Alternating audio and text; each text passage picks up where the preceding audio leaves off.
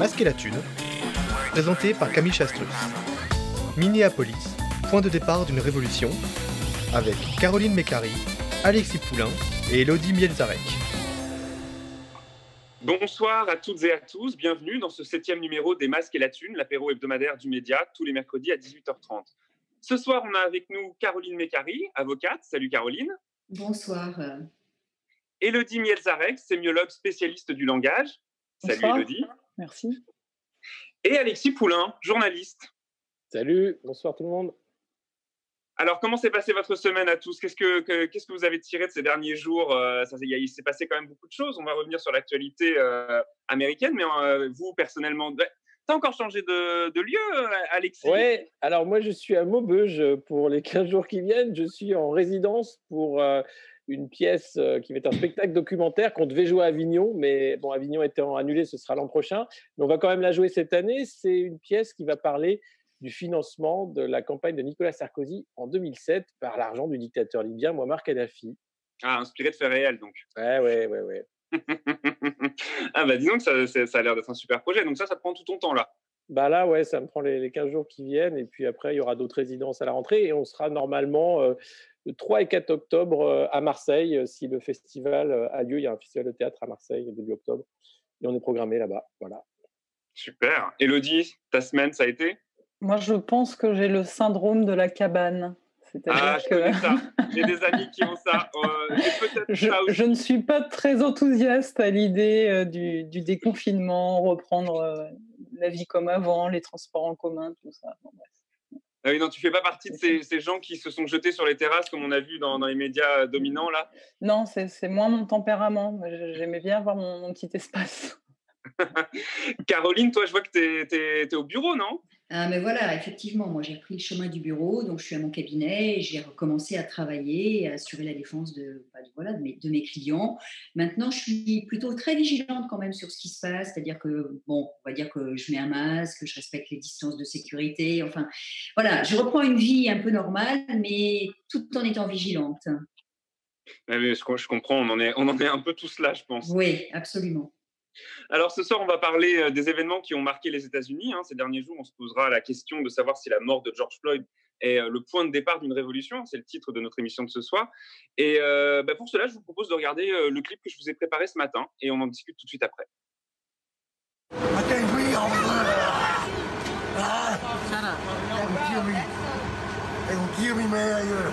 Image très forte hein, d'il y a quelques heures, ces cavaliers qui posent fièrement. Alors on sait depuis des années le problème qu'ont les États-Unis avec leur police. Hein. Il y a eu d'innombrables bavures policières. Le mouvement Black Lives Matter remonte à 2013, 7 ans déjà. Euh, qu'est-ce qui fait que ça explose maintenant, Alexis? Bah, Je crois qu'il y a euh, la crise du coronavirus déjà. Euh, premier, premier problème, le confinement sanitaire avec l'explosion du chômage aux États-Unis. on parle de niveau pire que la crise de 1929. Et puis il y a le fait qu'on a comme président des États-Unis Donald Trump, euh, qui n'est pas spécialement euh, connu pour euh, la concorde, la diplomatie, mais qui est plutôt là dans une posture d'affrontement direct, en disant, avec des mots très forts, il nous faut retrouver la domination des rues. Enfin, on voit bien qu'il est prêt à aller au combat envoyer la garde nationale, même l'armée. Il a même été désavoué par son ministre de la Défense aujourd'hui. Euh, donc la situation, elle est, forcément explosive parce que les inégalités, aux États-Unis comme ailleurs, explosent, qu'aucune politique n'est là pour euh, euh, contrecarrer le choix de la pauvreté qui est fait par ces politiques néolibérales depuis des dizaines d'années, et que bah, on arrive à la, fin de ce cycle, c'est-à-dire que jusqu'où peut-on accepter l'inacceptable? Sans justice, pas de paix sociale. je trouve que les, les, les, peuples et les populations mondiales ont été d'un calme et d'une sagesse euh, incroyable et qu'à un moment, enfin 2019, c'est plus de 10 pays qui sont dans la rue pour mettre dehors leurs élites corrompues. Chili, vous avez l'Irak, vous avez les Gilets jaunes depuis deux ans en France. c'est pas rien. on est dans un temps, et c'est David Graber, l'ethnonode américain, qui en parle, un temps révolutionnaire. Et ça depuis Occupy Wall Street et même un peu avant. C'est-à-dire que chaque mouvement se réinvente vous aviez eu, bien sûr, Black Lives Matter. Avant ça, il y avait eu les émeutes euh, de Los Angeles après le, tabassage de Rodney King. Mais là, c'est autre chose. Je crois qu'il y a à la fois euh, la dimension raciale, parce que les États-Unis sont un pays de ségrégation et de racisme, mais il y a une dimension sociale qui est évidente et qui est aussi largement minoritaire. C'est-à-dire qu'on est dans le, ghetto qui, explose. je ne crois pas que tous aient des revendications politiques, loin de là. il y a beaucoup d'émeutes, il y a beaucoup de pillages également. les gens qui repartent avec des écrans plats, ils ne sont pas là pour changer le système de, consommation écocide tel qu'il est fait. Mais on ne peut pas faire abstraction de tout ce qui s'est passé, les mouvements pour la planète, dix pays qui étaient dans la rue en 2019, et, et, ce climat mondial, en fait, où les oligarchies sont acculées et elles n'ont plus que la violence pour défendre leur pouvoir. Euh, or, les démocraties, c'est pas euh, le, pouvoir de quelques-uns, c'est le pouvoir des peuples. Donc, euh, je crois que là, on est en train de voir hein, ce mouvement-là arriver de manière désordonnée, bien entendu. Hein. Il n'y a pas, a pas un ordre politique qui fait que ça arrive, mais il faudrait être aveugle pour ne pas voir ce nouveau moment qui est en train de, voir le jour sous nos yeux. Caroline, tu es d'accord avec ça? Tu penses que c'est la continuité d'un mouvement global? Alors, d'abord, je pense que l'explosion, elle vraiment, elle démarre sur ces images qui sont absolument atroces. Enfin, elles sont immondes pour dire les choses telles qu'elles sont.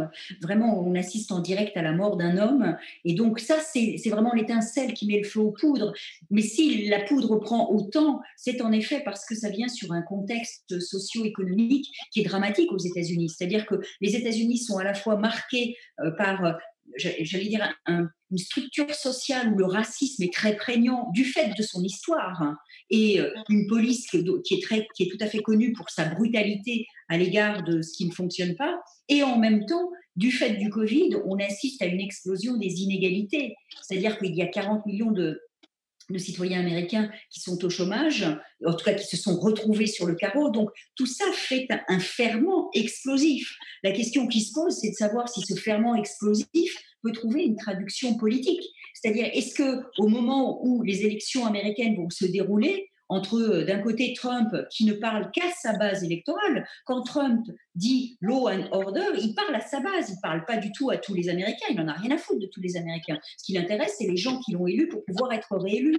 Eh bien, la question qui se pose, c'est de savoir si son positionnement, qui est un positionnement, euh, comment dire, d'une certaine manière radical, puisqu'il en appelle à la garde républicaine et à l'armée, euh, sera, comment dire, sera suffisant pour qu'il soit élu Ou est-ce que la position de Joe Biden euh, permettra, lui qui s'est mis à genoux, c'est-à-dire dans une posture, dans une image que tout le monde a vue, dans une posture d'humilité et de compassion avec les victimes de ces violences policières qui ne viennent pas évidemment de nulle part, elles sont systémiques, elles sont vraiment systémiques. Eh bien, est-ce que c'est la position de Joe Biden qui va l'emporter? Aujourd'hui, on n'est pas en mesure de, on n'est pas en mesure de le dire. C'est pas impossible que Trump gagne, euh, gagne les élections. Donc, est-ce que la révolte qui émerge aujourd'hui va se transformer en révolution? C'est vraiment trop tôt pour le dire. Elodie ben, je trouve que cette question posée par, euh, par Caroline, elle est très pertinente. Euh, c'est vrai que bon, là, il y, a vraiment un mouvement de, de, rassemblement et de contestation.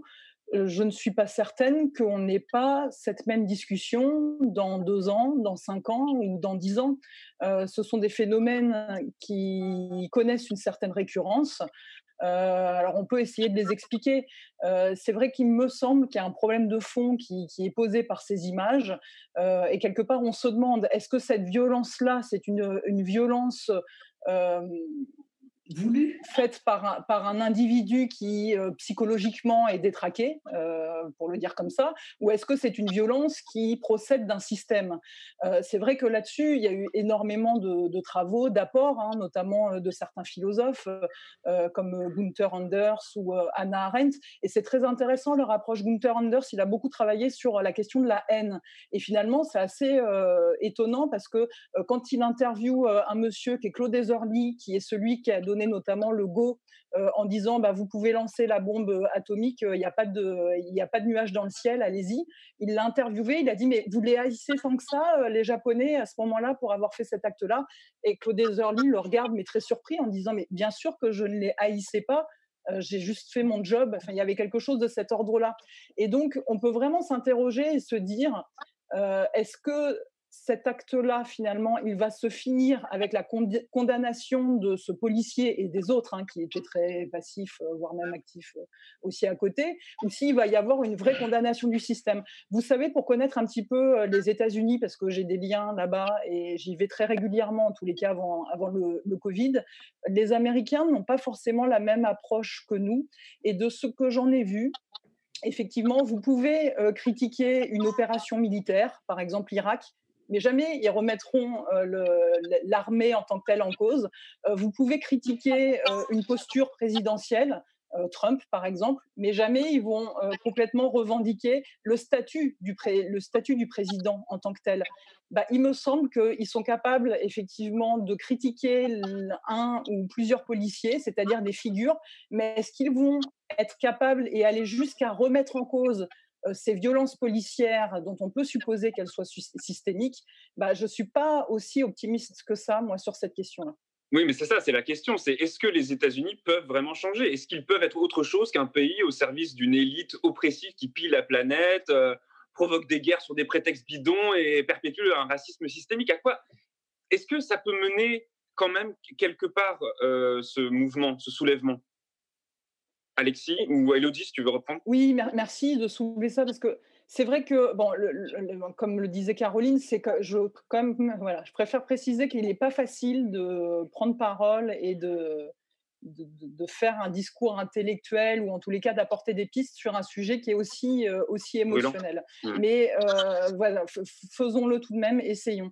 Euh, il me semble que finalement cette violence-là, alors aux États-Unis on dit noir versus blanc, mais je trouve que finalement cette violence-là on la retrouve aussi quand c'est par exemple les hommes sur les femmes. Je trouve aussi que cette violence-là on la retrouve quand il s'agit des hommes sur la nature ou effectivement sur les animaux pour moi, finalement, c'est le même rapport dominant-dominé. Et quelque part. Alors, il y a bien sûr cette question raciale, et mon idée n'est pas du tout de nier ce point-là, mais je crois que globalement, si on prend euh, encore de la hauteur, c'est vraiment une question de compréhension de l'altérité, de comment est-ce qu'on se positionne les uns par rapport aux autres, et comment justement ces rapports dominants-dominés, euh, ils sont à la fois vécus et à la fois traités dans les médias. Mais ça, effectivement, on va plutôt en parler euh, dans, dans la seconde partie. Mais je me permettais de rebondir sur ce que tu disais, Camille, parce que je crois qu'il y a vraiment un ressort là qui est très visible et c'est ce que Alexis disait parce qu'en ce moment euh, les inégalités euh, sautent à la figure et tant mieux j'ai envie de j'ai envie de dire tant mieux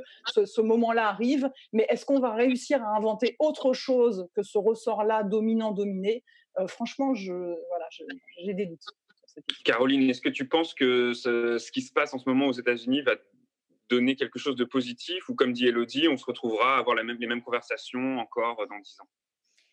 Écoute, moi j'ai l'impression que l'ampleur, il y a, y, a, y a 30 ans, il y avait des images et il y avait des réactions, mais leur ampleur, on ne pouvait pas la percevoir comme aujourd'hui avec les réseaux sociaux, entre autres choses, qui permettent à, une image de faire vraiment le tour du monde et de, montrer en réalité qu'il y a une problématique qui est une problématique institutionnelle. La question, c'est une question de, choix politique. Moi, je pense que c'est tout à fait un choix politique des institutions américaines que de lâcher la bride sur le cou de leurs forces de l'ordre et de les couvrir quoi qu'il arrive. Et je pense que pour que ceci se transforme, il faut que le mouvement d'opposition à cette manière de faire institutionnelle, qui plonge ses racines à la fois dans un racisme qui est lié à l'histoire des États-Unis avec l'esclavage, mais qui a aussi des racines avec les fractures sociales euh, euh, qui, sont aussi extrêmement fortes, parce que les États-Unis, c'est un pays, au fond, euh, avec un capitalisme totalement barbare. C'est de ça dont il s'agit. Eh bien, la question ce qui se pose, c'est de savoir si ce mouvement d'opposition sera suffisamment fort pour que politiquement, il y ait un choix différent qui soit fait. Pour le moment, je vais dire très clairement, j'en doute.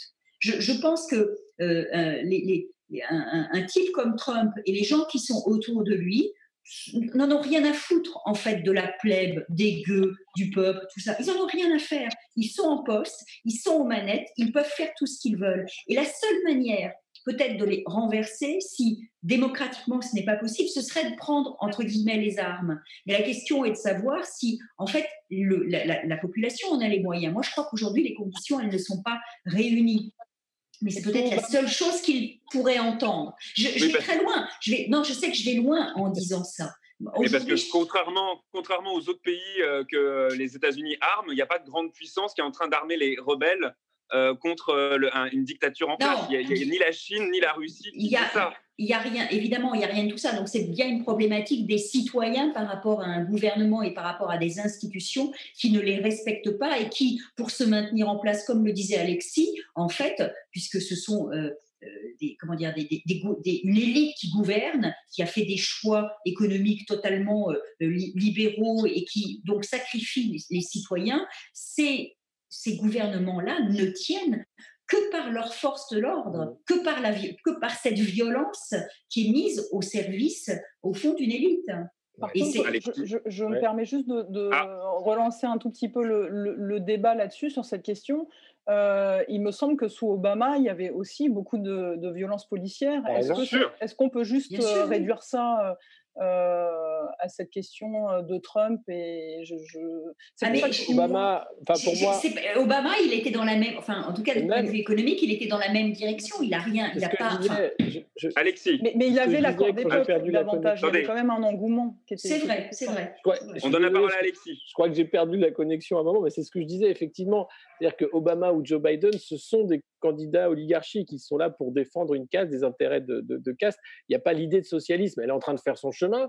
Euh, c'était Sanders et il fait peur. Ça fait peur. Euh, les États-Unis, c'est tout sauf le socialisme. Surtout pas la, moindre goutte de, social, ne serait-ce que l'Obamacare, c'était déjà aller beaucoup trop loin pour euh, le logiciel américain. Donc il y a un chemin incroyable à faire. Et tout ce qu'ils font, c'est éviter qu'une alternative vienne au monde l'attaque systématique contre Cuba, contre le Venezuela, euh, contre tout ce qui pourrait être l'autre, monde, l'alternative, euh, celle d'une mise en commun, celle d'un peu moins de guerre. Euh, donc la logique impériale, si elle quitte les États-Unis parce que la Pax Americana, parce que le pays s'effondre sur lui-même, on aura un nouvel empire. Et celui-là, il existe depuis des millénaires. C'est l'empire du milieu, c'est la Chine. C'est pas non plus plus souhaitable. C'est-à-dire que le modèle chinois, il est pire que le modèle américain, puisqu'on a le pire du capitalisme et le pire du communisme. Donc on peut pas, on peut pas être heureux avec ça un parti unique qui décide que tout le monde euh, va être euh, fliqué euh, tous les jours et que derrière, c'est quand même la loi du marché qui, fait la loi derrière un mensonge en fait de, vernis communiste. Donc on, est de toute façon coincé dans ces empires. Et alors, ceux qui croient encore en une construction européenne heureuse disent bah justement, c'est le moment ou jamais où l'Europe doit montrer l'alternative. Le vieux continent peut dire on a peut-être des choses à faire, mais on voit bien que là aussi, euh, l'Europe, elle est complètement bloquée sur des positions rétrogrades euh, de la libre concurrence, du marché euh, libre et non faussé. On ne lutte jamais contre les paradis fiscaux, on ne fait pas de champion européen, on n'assure pas la souveraineté ou la protection des populations. C'est jamais le problème. Le problème, c'est quoi? C'est les profits, c'est l'économie, c'est comment faire pour qu'il y ait toujours plus d'argent pour une toujours plus petite minorité de personnes. Alors, il y a de plus en plus de millionnaires, hein, mais c'est pas parce que vous avez beaucoup de millionnaires dans un pays que les gens sont heureux, loin de là. Euh, preuve en est la Chine, par exemple, où les millionnaires euh, ont explosé. Et, et, et, et ça, je vois pas comment ça peut changer. C'est-à-dire que c'est une lutte culturelle qui va prendre des décennies, éventuellement, euh, et, je suis d'accord avec l'idée que ces révoltes-là ne vont pas faire des révolutions. C'est long un cycle révolutionnaire, c'est pas du jour au lendemain. Et, je le disais en introduction, euh, les gens qui sont dans la rue, beaucoup ils sont parce que c'est Black Lives Matter d'abord, parce qu'aussi c'est l'occasion de, faire un peu d'émeute. Il y a un côté, on est comme dans un film, mais derrière il y a très peu de gens qui sont là pour le rôle politique de déstabilisation du gouvernement Trump. Euh, alors qu'on est dans une année électorale. Et d'ailleurs, c'est pour ça que Trump est autant en colère. Qu'est-ce qu'il dit? Il dit les démocrates sont en train d'instrumentaliser ça. Ils font exprès, en fait, euh, qu'il y ait des émeutes, que ça se passe mal. Donc moi, je vais envoyer l'armée parce que ce que vous faites, c'est honteux, c'est dans le désintérêt du pays. Et c'est vrai qu'on ne peut pas autoriser d'avoir euh, toutes ces boutiques saccagées. Enfin, il y a aussi ce problème-là. Derrière, c'est toujours les mêmes petits trains que les petits commerçants. C'est dans les quartiers où ça se passe mal. Mais du jour où les manifestants décident d'aller devant les grilles de la Maison Blanche, Là, il sort l'armée, il va dans le bunker. Et si jamais vous aviez ces manifestants qui décidaient d'aller dans les beaux quartiers, à Beverly Hills ou ailleurs, là aussi, vous auriez une réponse euh, assez terrible. Est-ce que euh, la qualification des Antifa comme une organisation terroriste, ça peut avoir euh, des répercussions à l'international global? Je pense pas. N'importe, Alexis. Bah, Caroline, vas-y. Caroline, Caroline. Non, mais d'abord, ça veut, enfin, ça veut rien dire, les antifas, l'international. Enfin, ça veut strictement rien dire. Euh, c'est, là, on est vraiment à la fois dans l'affichage et on est dans un discours politique qui s'adresse, en fait, à son propre électorat. Donc, c'est euh, de la gesticulation telle qu'on la connaît à la manière Trump. Ça n'a aucune espèce d'incidence. Évidemment, c'est ça, rejoint tout à fait la logique de ce que vient d'évoquer Alexis, c'est-à-dire que ce qui compte pour un Trump ou pour un, Macron, on peut prendre la même chose. C'est au fond d'assurer un maximum de profit pour un minimum de gens qui sont leurs potes, pour dire les choses telles qu'elles sont. Et c'est très facile de désigner ensuite des boucs émissaires qui sont euh, les opposants. D'ailleurs, on est toujours l'opposant de quelqu'un. Souvenez-vous, hein, en 40, les résistants, c'était des terroristes. Hein. Va être clair. Donc, c'est comment tu désignes ton ennemi pour pouvoir assurer ton maintien en place. C'est de ça dont il s'agit lorsque Trump parle des antifas. Enfin, pour moi, en tout cas, c'est comme ça que je l'analyse, je le décrypte. Oui, et puis parler à sa base électorale, ce que tu disais, c'est-à-dire qu'il dire, on sait l'ennemi de l'intérieur, on le connaît, euh, et, ça revient avec la cinquième colonne, le communisme. Enfin, il ne va pas dire que c'est les communistes puisqu'il n'y a plus d'empire soviétique. Donc, qu'est-ce qu'on trouve? Bah, C'est les gauchistes. En gros, les antifas, c'est quoi? C'est les gauchistes, gauchistes du web, hein, euh, pour ce qui est de, Stop Covid. Et c'est toujours les mêmes, c'est-à-dire que vous avez euh, il y a des gens qui sont choqués quand on compare Trump à, Emmanuel Macron, mais c'est les mêmes. C'est totalement les mêmes. Il y en a un qui a un discours marketing ultra caricatural, genre c'est la meilleure lessive, elle lave plus blanc. Macron, il emballe ça de oui, alors ma lessive lave plus blanc parce qu'on utilise la molécule, de machin, mais ils vendent la même lessive. C'est, euh, c'est, et, ils crèvent les yeux. Enfin, c'est, regardez la violence utilisée par Macron pour euh, asseoir euh, son gouvernement et continuer ses réformes d'inégalité, c'est la même. Aujourd'hui, c'est assez drôle d'ailleurs de voir certains éditocrates bien installés s'insurger, de voir la violence aux États-Unis et qui ont tué les violences en France pendant des mois. avant que ce soit plus possible de ne pas en parler. Mais c'est quand même assez, assez cocasse hein, de voir que c'est toujours ailleurs que ça se passe, mais jamais en France, surtout pas. Bah si, je peux rebondir sur ce que vient, de, dire Alexis, euh, je suis tout à fait d'accord. Euh, ce qui est intéressant quand on observe les mots, euh, c'est que finalement, le résultat est le même, c'est-à-dire que que ce soit Trump ou Macron euh, la violence symbolique reste là. Après, ils n'utilisent pas du tout les mêmes mots, ils le font pas du tout de la même manière. Par exemple, euh, effectivement, Trump a utilisé le terme dominate, c'est-à-dire, enfin, le verbe dominate pour dire il faut, il faut que les gouverneurs euh, dominent, dominent les, rues. voilà, les rues, ceux, qui manifestent. Macron, il va jamais être dans, enfin, il va jamais. Il, ses logiques sont beaucoup plus insidieuses. Par exemple, prenons le cas des gilets jaunes. Euh, il a fallu attendre six mois pour, qu'il prononce les termes gilets jaunes. Or, c'est un principe euh, connu de tous. Euh, ce qui ne se nomme pas n'existe pas. Donc, c'était vraiment une manière de nier l'existence. Après, quand il dit justement sur les violences policières, mais il n'y a pas de violence policière dans un État de droit. Il parle dans ce que Weber appelait l'idéal type. Ça veut dire qu'il est en permanence dans des discours qui sont abstraits, c'est-à-dire qui sont euh, euh, déconnectés, qui sont l'idéal. Eh bien, ces deux manières de faire, à la fois de ne pas nommer et d'être dans l'abstraction, dans l'idéal, dans ce qui devrait être, mais c'est nier à la fois l'identité et le vécu. Donc, vous voyez, il y en a un qui le fait à la limite de manière affichée, une violence affichée, verbale à la Trump, et effectivement, on peut dire que c'est une, une violence conquérante, mais Emmanuel Macron le fait différemment, mais la violence symbolique est exactement la même. C'est toujours nier, être dans la négation de, l'autre à propos de la négation, je veux rebondir là-dessus parce qu'il y, y, a vraiment, on voit que la machine s'est complètement enrayée, c'est-à-dire que le narratif du pouvoir ne marche plus. Euh, il faut se rappeler qu'on est sous les lois d'exception, qu'on n'a pas le droit d'être à plus de 10 dans la rue, hein, sinon on est verbalisé. Samedi, vous aviez les manifestations sans-papier, plusieurs milliers de personnes dans Paris pour la régularisation. Vous aviez les manifestations. On a suivi ça sur le média. Bien sûr, sur le média. C'est-à-dire que là, vous voyez l'importance de, de, la presse indépendante, des médias euh, autres que les médias mainstream qui ont quasiment effacé ça n'a pas existé parce qu'on ne pouvait rien dire en plateau, qu'est-ce qu'il disait? Ça voulait dire que euh, l'allemand faisait pas son boulot, Castaner non plus, que tout le monde se foutait de Macron, on n'obéissait plus.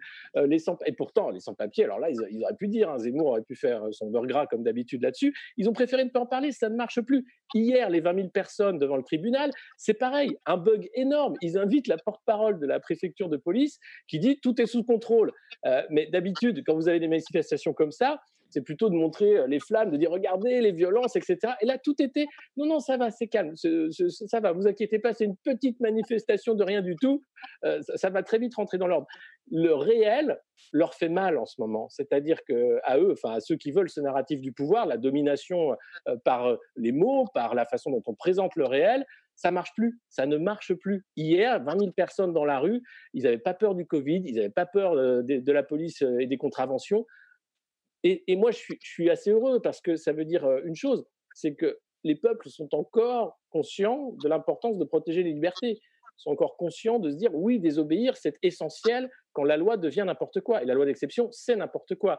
Et aujourd'hui, il faut être extrêmement méfiant parce qu'ils vont vouloir prolonger ces, mesures d'exception. Et, la seule raison, ce sera uniquement pour éviter ces manifestations à répétition parce que ça va commencer à se voir que ça ne marche plus. Bah, alors, on va justement regarder un petit magnéto euh, à ce sujet-là sur le, poids des mots et comment est-ce qu'on est qu'on arrive à, faire rentrer dans l'idée de, personnes qui pourraient se demander est-ce que, est -ce que je rejoins une manifestation ou pas? Comment est-ce que c'est désigné et comment est-ce qu'on en parle, nous? Bonsoir Xavier Mathieu, vous êtes le délégué CGT de Continental à Clairoy. On comprend bien sûr votre désarroi, mais est-ce que ça ne va pas trop loin? Est-ce que vous regrettez ces violences? Vous plaisantez, j'espère. Je vous pose la question. rien, ça va. Non, non, euh, attendez, euh, qu'est-ce que vous voulez qu'on regrette? Euh, Quoi Quelques carreaux cassés, quelques ordinateurs? À côté des, milliers de, vies brisées, ça représente quoi? Faut arrêter là, faut arrêter. Pour vous, la fin justifie les moyens Attendez, mais la fin, on est, on est à 28 jours de la fin, monsieur. On, est en train de nous expliquer que dans 28 jours, le, plan social sera bouclé et on va aller à la rue.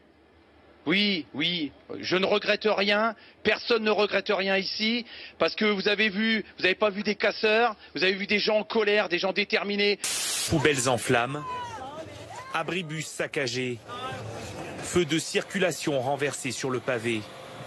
Un mobilier urbain pris à partie par les casseurs, presque une habitude désormais le samedi dans les rues de Paris. Dans divers quartiers de la capitale, une dizaine de véhicules a été incendié. Même une voiture Vigipirate au pied de la tour Eiffel. Sur cette luxueuse voiture de sport, le panneau de signalisation utilisé par les casseurs est resté encastré dans la carcasse. Parmi les vitrines prises pour cible, des banques et des compagnies d'assurance du côté de la rue de Rennes que certains prennent pour prétexte de parler au nom du peuple. Mais lequel D'où Comment? Et n'étant en fait que les porte-voix d'une foule haineuse, s'en prennent aux élus, aux forces de l'ordre, aux journalistes, aux juifs, aux étrangers, aux homosexuels. C'est tout simplement la négation de la France. Les pouvoirs n'aiment pas sûr de gagner tout le temps parce que, bien sûr, jusqu'à très récemment, et on l'a vu encore en 2016 lors des manifs, des manifs contre la loi travail, euh, à ce moment-là, la violence était encore une, arme qui permettait de discréditer un mouvement. Est-ce que c'est l'est toujours aujourd'hui? Moi, je pose la question. Je ne pense pas que la réponse soit forcément un oui. Je pense que plein de gens ont envie que ça pète et ne rechignez pas devant des vitrines brisées plutôt que de, de grains lacrymogènes, etc., etc. Je pense qu'il faudrait qu'on réfléchisse aussi en tant que journaliste est-ce que c'est la violence? Est-ce que c'est la violence dans une manifestation? Est-ce que c'est une vitrine brisée? Est-ce que c'est vraiment de la violence? Il faudrait qu'on se pose ces questions parce que je pense que les gens qui sont dans la rue aujourd'hui ont déjà des réponses que nous, en tant que journalistes, souvent, nous n'apportons plus. Alors, est-ce que ça, déjà, c'est possible, Elodie Est-ce que si on refusait le terme de violence pour parler, parler de vitrine brisée, de casseurs, pour parler de révoltés ou, ou d'émeutes, pour parler d'un soulèvement, est-ce qu'on gagne une partie de la bataille? C'est un peu plus complexe que ça, parce que par exemple, il suffit pas de, supprimer le, mot racisme pour que le, racisme n'existe pas. Mais ce qui est certain, et j'ai trouvé que c'était malin dans le début du magnéto, la personne qui s'insurge et qui dit vous n'avez pas vu des casseurs, vous avez vu des personnes qui étaient engagées, etc. Je trouve ça vraiment habile, c'est-à-dire que il faut jamais se laisser enfermer dans un cadre sémantique bien précis, parce que ce cadre-là, il contient des référentiels. Et en l'occurrence, le terme casseur n'est pas du tout euh, anodin. Euh, il y a un magnifique article euh, de Montlibert et puis Boursier dans le manuel indocile des sciences humaines et sociales qui s'appelle Casseur, c'est-à-dire, et qui nous rappelle bien hein, l'histoire de ce terme-là.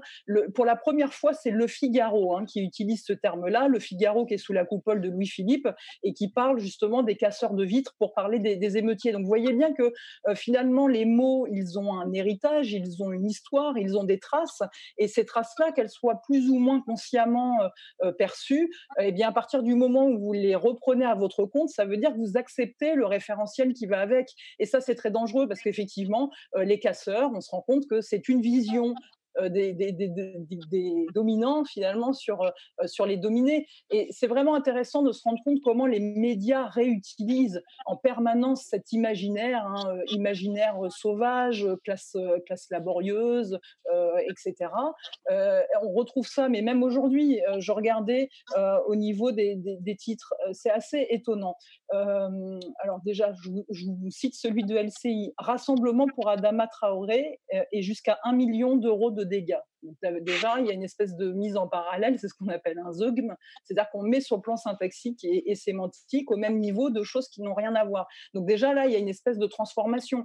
Euh, le fait d'avoir une surutilisation de la voix passive, euh, par exemple, euh, mort de Cédric Chouviat aux mains de la police, bah, c'est sûr que ça serait beaucoup plus violent de dire certains agents de police ou des agents de police ont tué. Bah oui, mais sauf que ça, c'est une réalité. Donc en définitive, vous voyez que la manière dont on utilise les mots, voix active, voix passive, fait qu'on ne montre pas du tout la réalité sous le même prisme.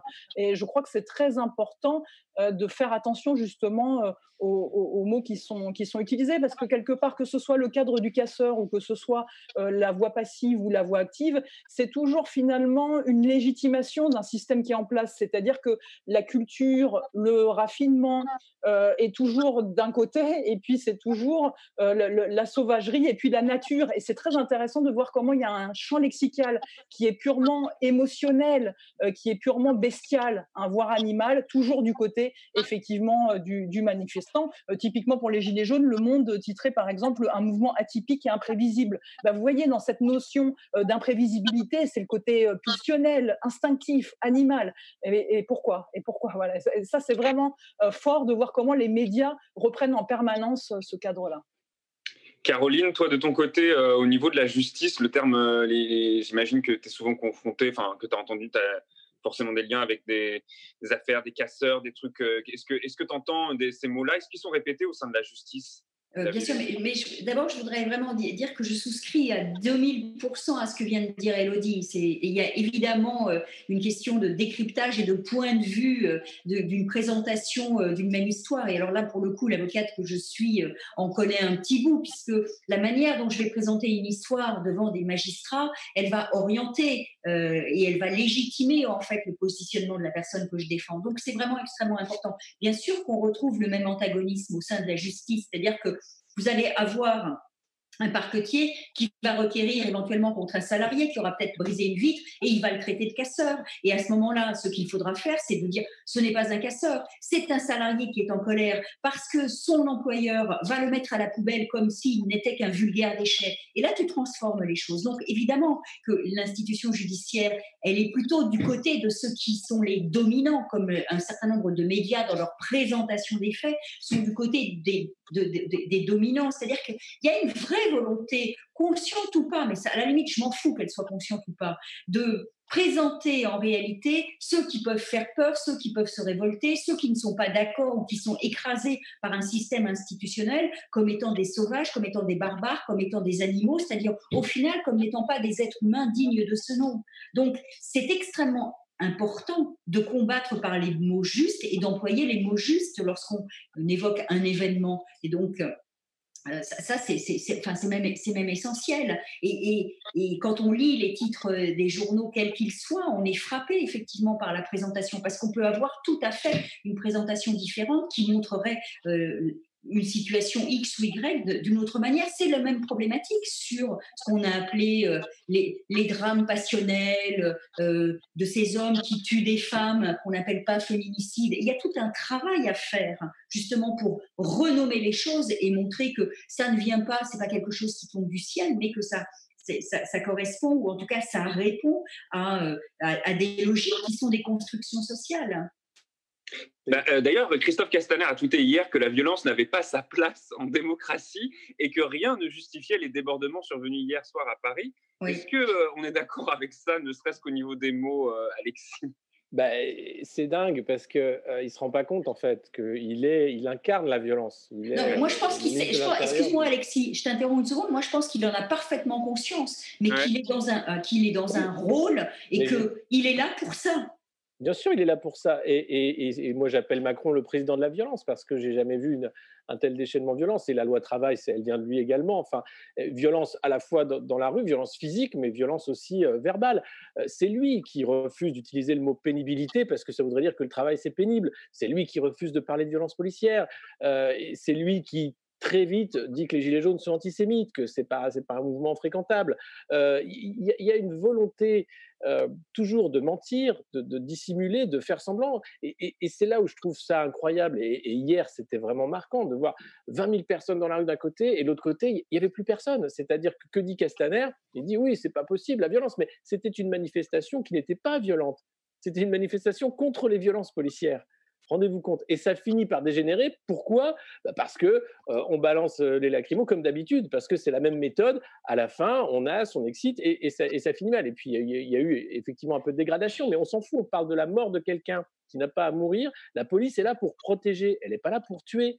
Et, c'est toujours occulter le vrai sujet euh, c'est exactement cette interview de Pujada, c'est génial. C'est, vous, ah quand même toutes ces violences.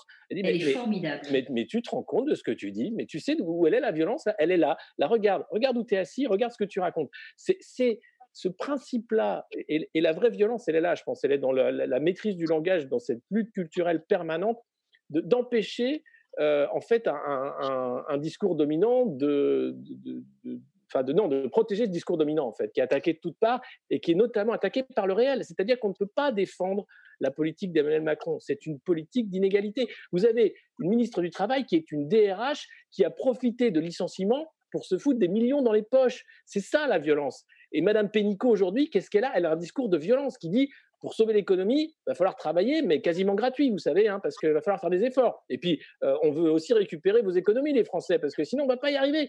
Mais ces gens-là, je ne peux plus les voir. Honnêtement, hein, c'est très compliqué de les entendre et de les voir. Je pense que je ne suis pas le seul. La violence, elle est là. Elle est là. Et ça rend les gens fous. Et, et ces discours, en fait, qui sont inentendables, inacceptables, on devrait les accepter. Ce devrait être les, discours des savants, des sachants de la raison.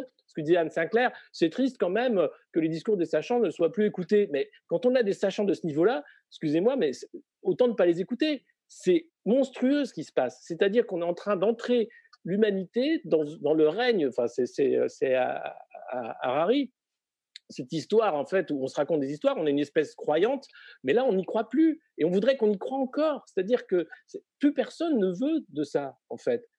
Pourquoi euh, on a réfléchi euh, pendant le confinement, ceux qui pouvaient, ceux qui ne travaillaient pas, mais les premiers tranchés, on les applaudissait tous les soirs, on disait merci aux caissières, etc. En septembre, tout le monde va être remercié on va leur demander de travailler quatre semaines, payer deux, un truc de ce genre-là. On va très vite oublier que c'était des personnages essentiels pour sauver le pays. Non, maintenant, pour sauver le pays, il faudra qu'ils se saignent euh, les, bras. On va mettre des milliers de familles dans la précarité et il faudrait accepter ça. Je suis pas d'accord. Et je pense qu'on est des millions à pas être d'accord. Alors maintenant, il faut organiser la contestation. Et, et 20 000, c'est bien, c'est un début. Je pense que pour que la force soit là, c'est le nombre forcément. Ensuite, dans les urnes, bien entendu. Mais si les urnes euh, ne fonctionnent plus parce que c'est un, coup comme celui d'Emmanuel Macron, c'est pas normal dans une démocratie qu'un candidat qui n'a pas de parti se fasse élire par une campagne marketing financée par des amis banquiers et par des amis oligarques qui ont des médias, qui ont fait 17 000 articles, euh, des couvertures pendant six mois pour dire regardez, il est génial, Macron, c'est un une super lessive, allez-y, achetez-le. Mais c'est dingue, c'est plus la démocratie, c'est la plutocratie, c'est l'argent qui décide. Et l'argent, ah, ça fait pas une politique humaniste, hein, ça, ça se saurait. Caroline?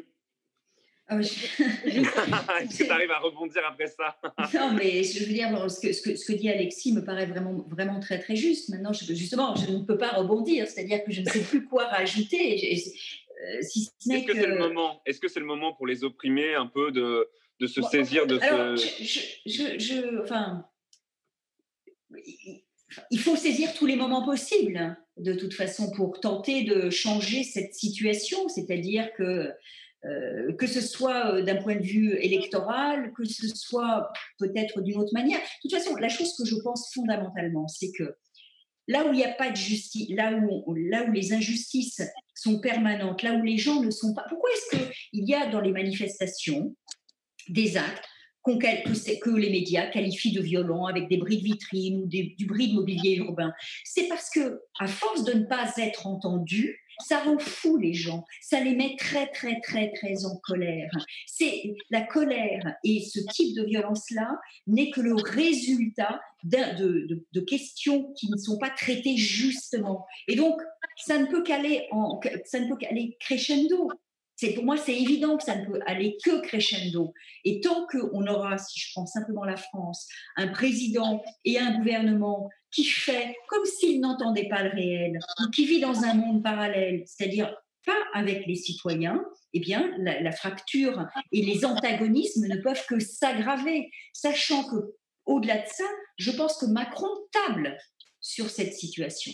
C'est-à-dire que je pense qu'il considère que plus il y aura de la violence dans l'espace public, euh, plus il pourra se montrer ferme, plus les, entre guillemets, les bourgeois auront peur et les gens voteront pour lui. C'est ça qui va se produire. Enfin, c'est ce sur quoi il, il table. Pas de malheur. Non, non, mais je je dis pas que c'est ce que je veux, mais je pense qu'il table là-dessus en fait.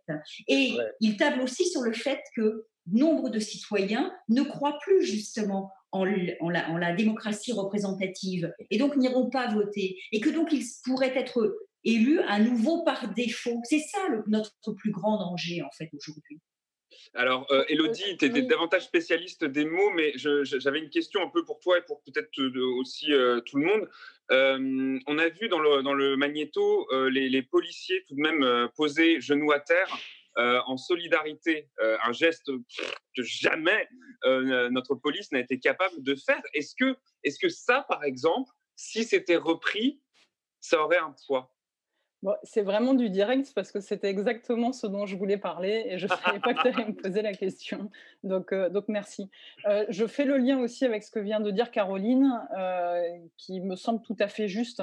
je crois qu'il y a un mot, effectivement, que nos hommes politiciens ont dû, ont dû oublier, homme avec un, grand H, hein, bien sûr, mmh. c'est la considération. Et on voit bien comment dès qu'il n'y a plus considération, c'est mmh. effectivement dès qu'il y a une négation de l'autre, dès que je ne considère plus, dès que je viens nier, bah, effectivement, là, c'est le, point de départ en, définitive. Euh, par rapport à ce que tu me, disais, euh, Camille, effectivement, j'avais envie de vous souligner ça, de vous dire, mais est-ce que vous voyez que justement aux États-Unis, il y a quand même eu des personnes qui appartiennent à un corps institutionnel, un, corps, euh, alors j'allais dire étatique. Aux États-Unis, c'est un peu différent parce que la police est gérée effectivement par c'est pas tout à fait la même chose qu'en France où c'est national, etc. Mais euh, il y a quand même une considération de certains, et effectivement, qui vont réutiliser ce geste symbolique. En France, on ne voit pas ça du tout. À un moment donné, euh, quand il y a eu les Gilets jaunes, effectivement, on s'est dit, tiens, il va peut-être y avoir euh, certains qui vont craquer, parce qu'il y avait des... D'autant pas que les manifestants, à l'époque, effectivement, appelaient Exactement, à rejoindre... tout à fait mais on n'a jamais vu ça. C'est-à-dire que quelque part, on a l'impression qu'en France, mais c'est lié aussi à notre euh, structure hein, corporatiste, étatique, etc., qui est tout à fait différente. Là-bas, c'est quand même le pays du libéralisme, c'est-à-dire que l'individu a quand même euh, euh, une force même au milieu d'un système. Et donc, il y a beaucoup de policiers qui ont été pris en photo, qui ont témoigné en disant, bon, j'ai quand même demandé si je pouvais aller manifester, mais de toute façon, j'y serais allé, c'était important pour moi, etc. Ils ont été laissés libres de ça. En France, jamais on verrait ça, mais parce que aussi notre considération de l'individu, de sa démarche de liberté, etc., elle est, très différente. en France, par exemple, tout le monde n'a pas le droit de manifester, etc. Donc, le corps de métier définit aussi beaucoup l'individu. Aux États-Unis, on a l'impression que les, rouages peuvent être, peuvent être un peu différents. Et c'est sûr qu'on aurait aimé avoir ce type, ce type d'image-là, et ne serait-ce que dans les manifestations d'hier, de ces derniers jours. Et on a l'impression que finalement, chacun reste dans sa case, chacun reste soit dans sa case sans papier, soit dans sa case effectivement féministe, ou soit dans sa case et autres. Des choses, c'est comme si on n'arrivait pas à se, rejoindre. Et je crois que, exactement pour rebondir sur ce que disait Caroline et accentuer, cette dynamique du clivage le fait que chacun reste dans sa petite case, bah, Emmanuel Macron, dans ses discours politiques, ne fait qu'accentuer ça. C'est-à-dire, c'est nous et eux Et d'ailleurs, il n'y a pas que Emmanuel Macron, beaucoup. Hein. on a l'impression que tous les politiciens, euh, c'est leur, euh, leur ressort lexical, c'est euh, nous versus eux. Mais, mais je parle particulièrement d'Emmanuel Macron parce que dans sa campagne présidentielle, son positionnement était tout à fait différent. Il a fait une campagne au contraire sur le rassemblement national.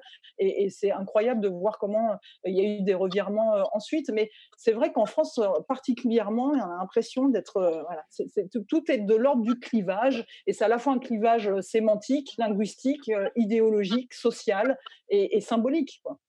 Ouais, c'est pas Alexis. parce que je pense que l'atomisation des luttes, elle, existe aussi aux États-Unis. Enfin, comme tu disais, chacun se, définit euh, LGBTQ d'un côté, les, les, racisés de l'autre. Enfin, euh, il n'y a pas, il a pas une volonté de dire c'est une lutte des classes. C'est un gros mot encore. Euh, or, c'est une lutte des classes. Euh, bien sûr, mais, mais c'est un gros mot. Euh, alors, chacun y va de sa lutte en disant oui, moi, je, voilà, j'ai ma paroisse, je fais mon truc. Ça permet aussi d'avoir un business pour certains.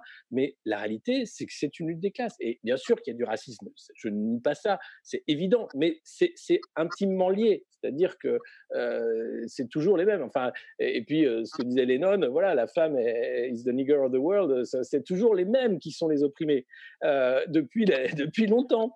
Euh, et, pourtant, malgré les théoriciens de la lutte des classes, malgré ce qui s'est passé, alors l'expérience communiste a, discrédité pendant longtemps, hein, bien sûr, euh, l'idéologie marxiste. Pourtant, l'analyse marxiste du capitalisme, elle est d'actualité. Ça n'a pas mmh. changé. Et elle est même d'autant plus d'actualité que la crise climatique est à nos portes. On est au pied du mur. Euh, mmh. C'est-à-dire que c'est encore plus que ce que Marx euh, écrivait sur la fin de ce système qui, de toute façon, génère sa propre perte. Mais en générant sa perte, il génère là la perte de, toute l'espèce, de la planète. Alexis, excuse-moi, je ne sais pas si tu seras d'accord avec ça, euh, mais quand tu dis effectivement lutte des classes, il y a une espèce de mouvement cognitif qui fait qu'à chaque fois tu te dis oui, mais du coup, comme moi je suis du côté des opprimés, parce que soit je suis une femme, parce que soit je fais partie des minorités ou, ou autre, euh, il y, a une espèce de manière de finalement de dire bah, tu subis et tu te dédouanes. Or, moi je pense que nous qui échangeons actuellement et qui parlons, sommes nous-mêmes ceux qui oppriment bah, les enfants chinois euh, qui vont euh, faire nos t-shirts, bah, etc. Et quelque part, et, et, voilà. Et ce qui est insupportable aussi, finalement, c'est de ne pas avoir vraiment d'outils pour euh, à la fois dénoncer euh, ce qui opprime, mais ne pas devenir soi-même euh, mais c'est extrêmement complexe parce que tu, tu, fais ça. Alors là encore, il y a des, des, modes de vie alternatifs, il y a les zones à défendre, il y a l'habitat alternatif. Des gens essayent de sortir de ce système. Mais la loi, les lois sont faites pour empêcher de sortir de ce système. Et puis c'est tellement insidieux que tu as des marques comme Nike qui vont faire campagne avec euh, Capernic, avec d'autres qui vont dire nous, on est du côté des opprimés. Or, Nike font travailler des enfants avec les sous-traitants dans leurs usines en disant mais j'étais pas au courant, vous savez, oulala, je savais pas. Ou les Ouïghours en Chine euh, qui font euh, les produits Apple et autres. Donc, le, monde du marketing, le monde de la communication, du mensonge a fait que on peut même, de manière purement cynique, s'approprier des luttes pour vendre des produits. c'est devenu tout à fait normal. Euh, et, c'est malheureux de dire, bah, on, et on peut pas se passer de, certains trucs. Aujourd'hui, effectivement, on pourrait pas communiquer si on n'avait pas des réseaux, euh, Internet, euh, des Zoom, par exemple, Zoom qui fait cette possibilité, qui est pas non plus une boîte absente de tout soupçon. Donc, on est coincé. tant qu'on ne va pas trouver d'alternative, on doit jouer. Mais la seule option qu'on a, c'est de s'en servir, de se servir de ce qui nous donne pour les combattre et pousser les murs et dire bah, écoutez, on va pousser les murs des communs davantage en disant mais ça suffit. Si, si, si Nike, vous faites une belle campagne marketing, euh, mettez euh, euh, put your action where your word is, c'est-à-dire faites ce que vous dites. le problème du monde dans lequel on vit, c'est que vous avez beaucoup de gens qui ont des discours magnifiques, mais qui sont loin de. Macron en est l'idéologie, enfin l'exemple le plus frappant. C'est-à-dire qu'il a beaucoup de grands discours, mais derrière, regardez les actes se passe, il se passe rien sauf une politique d'accentuation des inégalités. Trump, c'est pareil, c'est un mec qui passe son temps à faire des discours, des sketchs, euh, et derrière, bah oui, il signe des trucs, et comme vous dites, les antifas, on s'en fout en fait. Bon, c'est encore un truc de plus. J'avais une question pour euh, Caroline, si je, si je peux me permettre. Vas-y, vas-y, ce sera le mot de la fin. C'est vrai que euh, pour avoir un petit peu. Excuse-moi Camille. Hein, non, non, je t'en prie. Non, non, mais vas-y. Alors c'est une expérience personnelle, mais je voulais savoir justement, toi Caroline, qui est dans ce monde-là de la justice, parce que justement, tu disais à juste titre, à partir du moment où, il y a les injustices qui se multiplient, il y a la colère, et c'est ça aussi le, le ferment.